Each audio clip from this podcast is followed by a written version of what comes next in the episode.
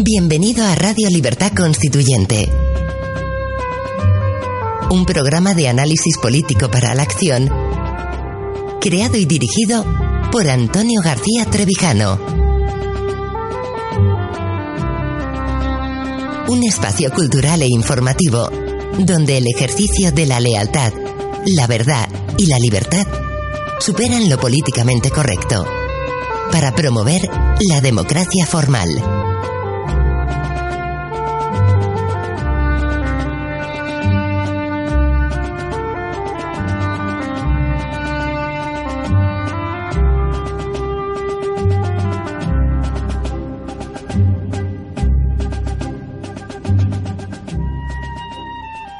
Buenos días queridos amigos y bienvenidos a otro programa más de nuestros fundamentos dentro de el bloque dedicado a eh, estudiar el factor republicano, tomando como norte y guía eh, el libro segundo de la última obra de don Antonio García Trevijano hasta el momento, que es la teoría pura de la República. Hoy vamos a analizar los pasajes de este libro, en tanto se ocupan de dos cuestiones claves para conocer el contenido del factor republicano y explicarnos cuál es la, situación actual que padecemos y en realidad también eh, fruto de esa servidumbre voluntaria que también venimos que venimos eh, analizando en otro bloque estos mismos nuestros fundamentos.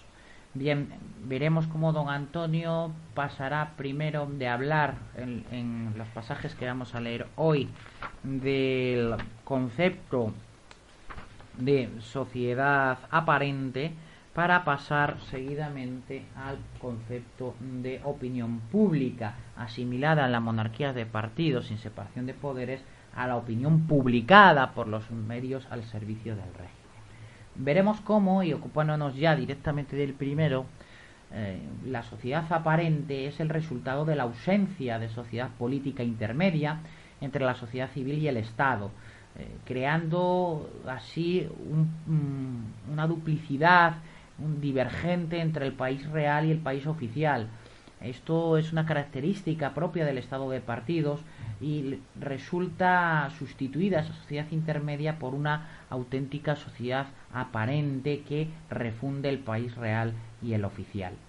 Eh, una apariencia social presentativa que no representativa de la sociedad civil, eh, que tiene sus propios códigos de conducta, sus propios valores estéticos, morales, y los modos de represión de aquellos que contrarían esos paradigmas. Nadie se ocupa de ella, pues se confunde, como veremos también, con la opinión pública, que solo es el modo de crearla y de mantener ese estatus. Mm, veremos cómo don Antonio nos describe dos grandes principios que dan coherencia psicológica a esta auténtica sociedad aparente, esta sociedad de las apariencias. El primero sería la sustitución de la verdad por una serie de ficciones que sean luego generalmente aceptadas. Esta sociedad aparente crea la ideología de que, de que no es necesario conocer, asumir ni vivir en la verdad, aunque se conozca, eh, pues la dificultad de conocerla y realizada puede ser eludida mediante ficciones convencionales que sin embargo tienen cierta o se les puede dar cierta utilidad social, funcionando mm, colectivamente como si fueran verdades cuando no lo son. Esto fue eh, analizado en el año 1911 por el filósofo Weichinger y lo señaló, lo definió como la filosofía del como sí. Por eso vivimos eh, en una monarquía como si fuera la república, la partidocracia como si fuera la democracia, el parlamento como si fuera creador de leyes y representativo, la justicia como si fuera una facultad estatal independiente, la prensa como si hubiera libertad de expresión cuando no hay libertad de pensamiento, como si existiera realmente esa libertad de pensamiento en las universidades en, base a una libertad de cátedra eh, que reprime el pensamiento libre. Eh, también pensando como si existiera competencia económica cuando eh, como si existiera un mercado libre cuando lo que existe son oligopolios propios de la oligarquía de partidos. También como si existieran sindicatos que asociaran a los trabajadores em, eh, y a los empresarios en asociaciones empresariales que sirvieran a sus intereses cuando en realidad son corporaciones de auténtico derecho público. mm, la transición como si fuera el paso a la democracia, cuando en realidad fue el sacrificio eh, hacia la servidumbre voluntaria. El segundo principio es la salvaguarda y duración de esa sociedad aparente mediante la norma de salvar o guardar a toda costa las apariencias. De nuevo también en ese como si. Tan a rajatabla se está aplicando este dogma que cuando la sociedad aparente carece de medios coercitivos contra las irregularidades que no guardan las apariencias, además del escándalo, los medios que controla, se pide que se aplique con dureza e hipócritamente el Código Penal. En esta monarquía de partidos, los personajes de la oligarquía no van a la cárcel tanto por cometer eh, actos ilícitos que sus colegas repiten, sino por haber sido erráticos o no podemos decir desleales, sino infieles a esos círculos de poder que les obligan a, guardar las apariencias. Eso explica precisamente lo que ocurrió con Rumasa o la prisión de Mario Conde, promovidas por la propia plutocracia intolerante de que unos advenedicios hicieran lo mismo que ella, pero sin guardar ni salvar las apariencias. Es la ostentación, no la prevaricación, la que pone precisamente o puso en la cárcel a los concejales y los gerifaltes de la Marbella Hortera. La norma de guardar las apariencias, veremos como también nos explica don Antonio, tuvo, tiene un origen antiguo y científico en Simplicio, como explicación plausible de la causa del movimiento de los astros errantes, que la física podía dar para salvar las apariencias de las hipótesis geocéntrica o heliocéntrica sin necesidad de saber cuál era la verdadera, poniéndonos en el cómo sí para dar una explicación a unos fenómenos físicos. Esto trasladado a la política nos da la consideración o la explicación de esta sociedad aparente. Pues bien, al respecto de esta introducción que hemos hecho, mm, don Antonio de manera mucho más concreta, de manera mucho más precisa, lo define como sigue. Lo explica como sigue, mejor dicho. Cuando no hay sociedad política intermedia e intermediaria entre la sociedad civil y el Estado, entre el país real y el oficial, como ocurre en los estados de partidos, ocupa su lugar la sociedad aparente. Una apariencia presentativa de la sociedad civil sin ser representante ni representativa de la misma. Por eso tiene su propio código de conducta, sus valores cognitivos, morales o estéticos y sus modos de represión de los infractores. Nadie se ocupa de ella, pues se confunde con la opinión pública, que sólo es el modo de crearla y mantenerla. Dos grandes principios, como se razonará, dan coherencia mental y ética a la sociedad de las apariencias. Con el primero, se sustituye la verdad por una ficción sistematizada. La sociedad aparente crea la ideología de que no es necesario vivir en la verdad, pues la dificultad de conocerla y realizarla puede ser obviada mediante ficciones convencionales que, por su utilidad social, funcionan como si fueran verdades. El ficcionalismo de la filosofía del como sí, concebida como positivismo por su creador Weihinger en 1911, permite vivir las monarquías como si fueran repúblicas, las partidocracias como democracias, el poder judicial como si fuera independiente, la prensa como si fuera libre de pensamiento y expresión, la universidad como si fuera libre de cátedra, la competencia económica como si fuera libre en el mercado, la sindicación estatal como si fuera societaria. El segundo principio impone la norma social de salvar o guardar a toda costa las apariencias. Esta norma tuvo origen científico en Simplicio para explicar la causa del movimiento de los astros errantes, contradictorio de las hipótesis geocéntricas o heliocéntricas que la física podía dar para salvar las apariencias sin necesidad de saber cuál era la cierta. Tan rígido es este dogma en la física social que cuando la sociedad no puede ocultar las irregularidades que no guardan las apariencias, pide al Estado que aplique el Código Penal.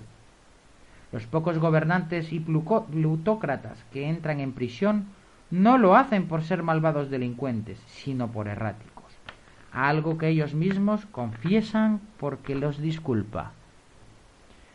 Para que existiera verdadera opinión pública se necesitaría, en primer lugar, que hubiera la naturaleza de criterio, no la de simple creencia, y en segundo lugar que fuera la opinión del público, no la difundida por opiniones privadas en el público. Vemos aquí ya como don Antonio se adentra en la segunda cuestión que estábamos o que vamos a tratar hoy. La diferencia entre opinión pública y opinión publicada la es la equivalente a la mm, diferencia entre criterio y opinión. Para que existiera una auténtica opinión pública sería necesario que la, naturaleza eh, no fuera de la de opinión como simple creencia, sino que fuera criterio y no se asimilara simplemente con la difusión de opiniones a través de la prensa afecta al régimen. Esas condiciones hacen muy difícil que pueda existir eh, una auténtica opinión pública. Lo que pasa por tal es la que presentan los medios hegemónicos y que nos encargamos de analizar y de destripar todos los días en Radio Libertad Constituyente, tomando como referencia precisamente por eso los dos periodos, periódicos hegemónicos como son El Mundo y El País.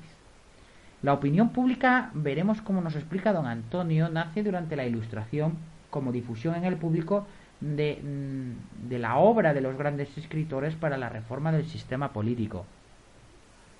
De ahí a lo que tenemos hoy es, hay un auténtico mundo. Lo que la gente hoy cree es que la opinión hegemónica de la prensa, de los medios oligárquicos de comunicación, eh, es en realidad obra fabricada en centros lejanos o mm, de poder, de creación de ideas para la propaganda de los poderes establecidos. A semejanza de las campañas de promoción de un producto comercial, estas ideas, estas creencias son producidas por estos medios hegemónicos.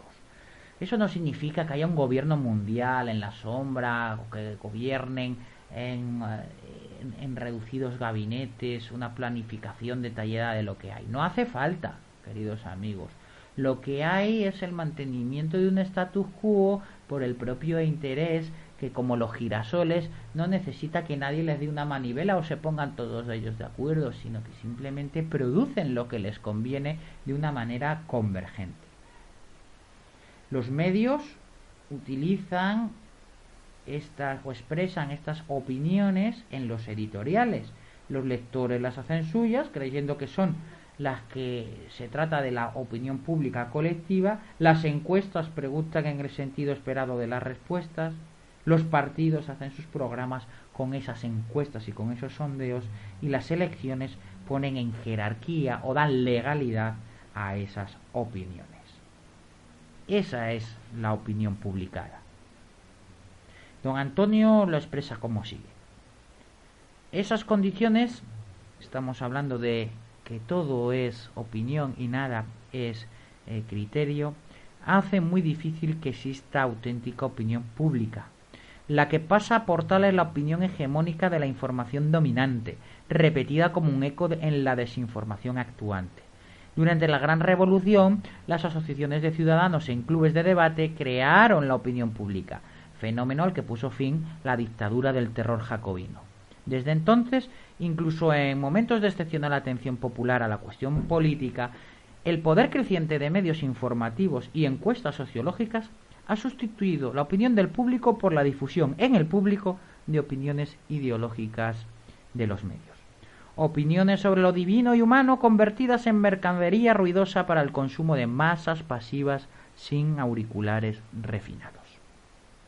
El mecanismo de formación de las opiniones públicas recuerda lo que Nietzsche escribió en Más allá del bien y del mal para ridiculizar los hallazgos de los lingüistas. Supongamos, decía, que alguien esconde algo bajo una piedra en un monte. Se pasa luego la vida buscándolo y cuando al fin lo encuentra, grita un entusiasta Eureka. Los medios de comunicación social crean o difunden las opiniones que luego identifican con la opinión pública o con alguna de sus variantes de matiz electoral. Lo que la gente cree que es su opinión ha sido fabricado en centros lejanos de creación de ideas para la propaganda de los poderes establecidos, generalmente en fundaciones culturales, institutos de sociología y departamentos universitarios de Estados Unidos. Su entrenamiento durante la Guerra Fría fue intensivo y sistemático. A, a semejanza de las campañas de promoción de un producto comercial precedidas de un proceso de creación publicitaria, las mercaderías políticas llegan al consumidor adaptadas a cada país por sus propios medios de comunicación. Las agencias internacionales las lanzan. Los medios las intelectualizan en editoriales. Los lectores las hacen suyas creyendo que son las que ellos pensaban. Las encuestas preguntan en el sentido esperado de las respuestas. Los partidos hacen sus programas con los sondeos. Las elecciones ponen jerarquía en las opiniones. Y la hegemónica, la del partido vencedor, grita Eureka. Así se crea lo políticamente correcto la hinchada universal ha inyectado a los intelectuales los gustos de las multitudes, el horror por el pensamiento riguroso, el asco por la espiritualidad, la abominación de la estética, la indiferencia ante la verdad, la cultura como negocio, el desprecio de la creación científica y el conformismo ante la corrupción del poder político y financiero, no hay escritor que diga lo que sabe sin decirlo con estilo lúdico. Los bestsellers no se escriben, se fabrican como pret a porter. Pues muy bien, queridos amigos, hecha esta descripción, estos conceptos tan importantes como sociedad aparente y opinión pública, no vamos a continuar avanzando más para que podamos asumir y asimilar lo que hemos visto hasta hoy en este creo que importantísimo programa de análisis sobre el factor republicano. En siguientes programas hablaremos de esa filosofía lúdica, de esa sociedad aparente que pasa a ser una sociedad espectacularizada, toda esa concepción que justifica un hedonismo malentendido y cómo mm, grandes eh, analistas, grandes constitucionalistas, grandes filósofos como son Carl Schmitt o como Leo Strauss eh, justifican esta perpetuación mm, de, este, de estos aspectos de, o dan una explicación a esta sociedad aparente y a esta opinión publicada eh, por diferencia a la opinión pública.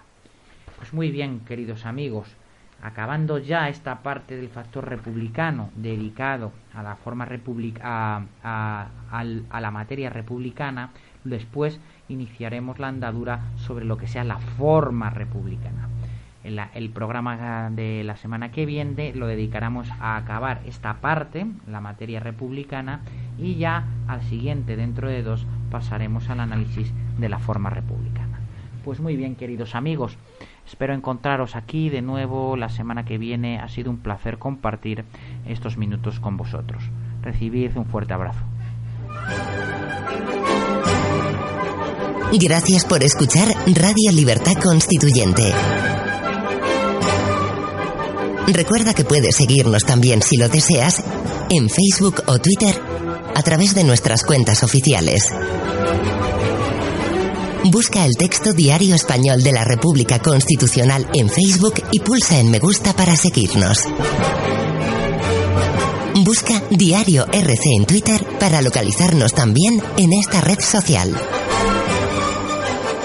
En la plataforma YouTube puedes visualizar información diversa a través de los canales Tercio Laocrático y Libertad Constituyente TV.